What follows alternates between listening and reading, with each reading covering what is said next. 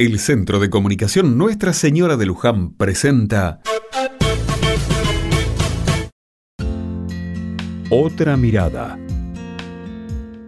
Qué impresión me dio verlo hoy a Gustavo. Iba caminando por la calle solo.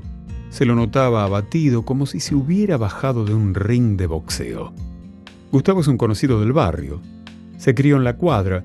De grande se casó, se mudó y tuvo tres hijos venían seguido por estos lados, sobre todo los domingos a pasar en familia.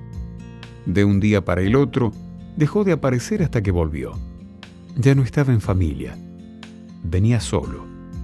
Había adelgazado bastante y tenía aspecto descuidado. Cuando nos veíamos, nos saludábamos y cruzábamos alguna que otra palabra no más. El otro día me enteré que es ludópata Así se le dice a los que son adictos al juego.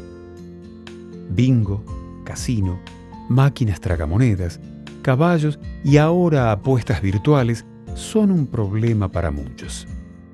En las salas de juego no solo dejan gran parte de sus ingresos, dejan también su vida y a sus familias. Gustavo pasaba tanto tiempo en la sala del bingo que llegó a olvidarse del cumpleaños de uno de sus hijos ni hablar cuando su esposa tuvo una emergencia médica y para ir al hospital tuvo que dejar a los chicos al cuidado de una vecina. Gustavo aparecía cada vez menos en la vida familiar. También empezó a llegar tarde al trabajo y se olvidaba de pagar algunas cuentas. Cuando su familia le decía que tenía un problema y que esa adicción al juego tenía que tratarla, Gustavo los trataba de exagerados. La historia no terminó bien.